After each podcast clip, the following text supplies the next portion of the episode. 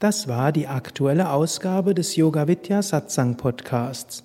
Mehr Informationen zum Yoga über Yoga-Seminare, Yoga-Workshops, Yogakurse, Vorträge zu Spiritualität und Meditation unter www.yoga-vidya.de. Namaste und herzlich willkommen zum sechsten Podcast zum Thema Der Königsweg zur Gelassenheit.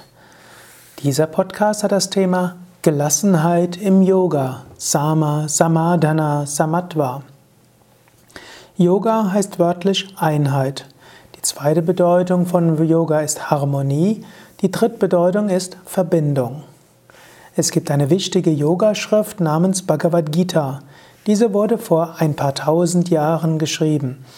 Im zweiten Kapitel gibt Krishna, der Lehrer der Bhagavad Gita, zwei Definitionen von Yoga. Yoga Samatvam Uchyate. Gelassenheit wird Yoga genannt.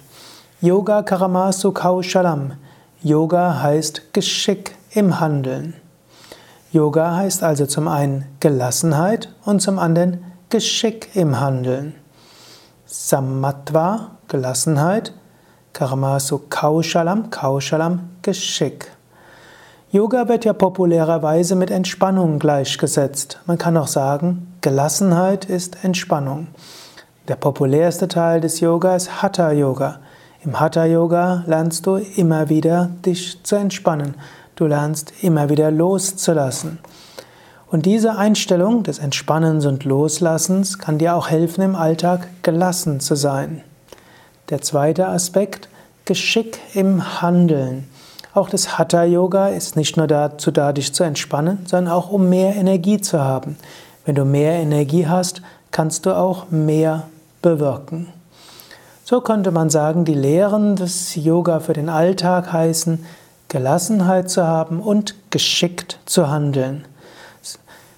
Krishna wehrt sich in der Bhagavad Gita auch an manchen Stellen dagegen aus, äh, aus Mögen und Nichtmögen zu handeln, aus Verletztheiten zu handeln, aus dem Vorstand Gut und Böse und so weiter.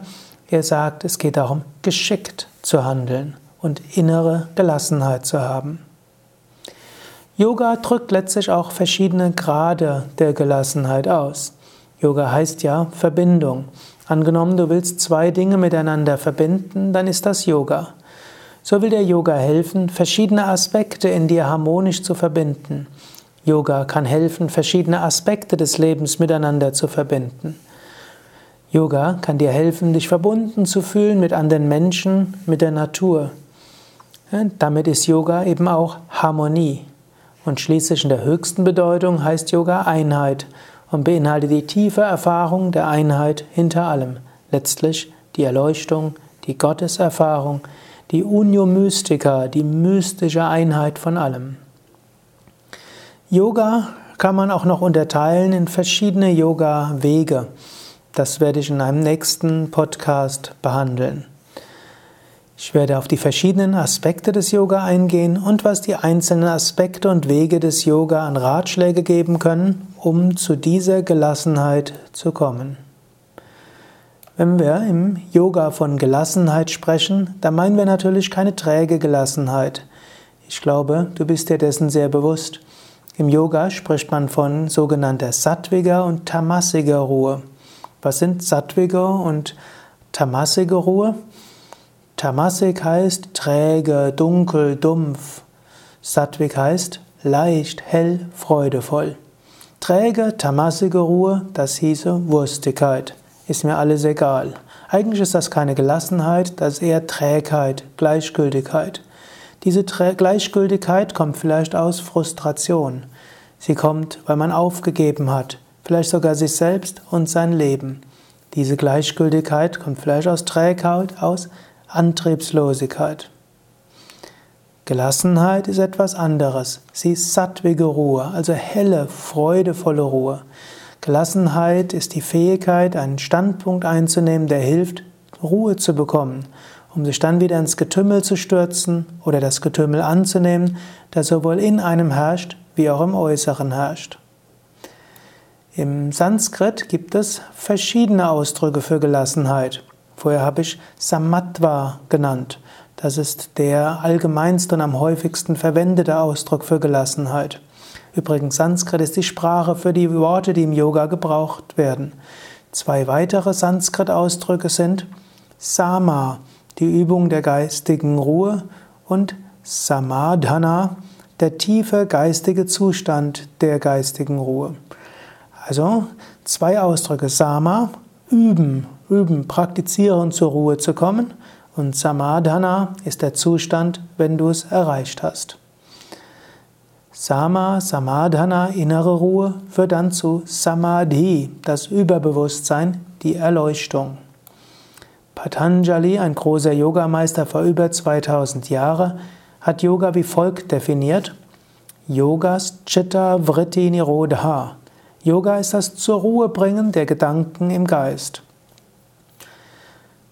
Das ist im zweiten Vers des Yoga Sutras. Und was ist die Folge, wenn man den Geist zur Ruhe gebracht hat? Tada drashtus varupe vastanam. Dann ruht der Sehende in seiner wahren Natur.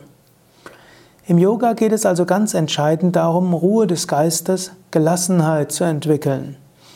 Man kann sogar sagen, Yoga ist dazu da, Gelassenheit zu entwickeln. Gelassenheit ist wichtig für Harmonie. Gelassenheit ist wichtig für das Gefühl der Verbundenheit.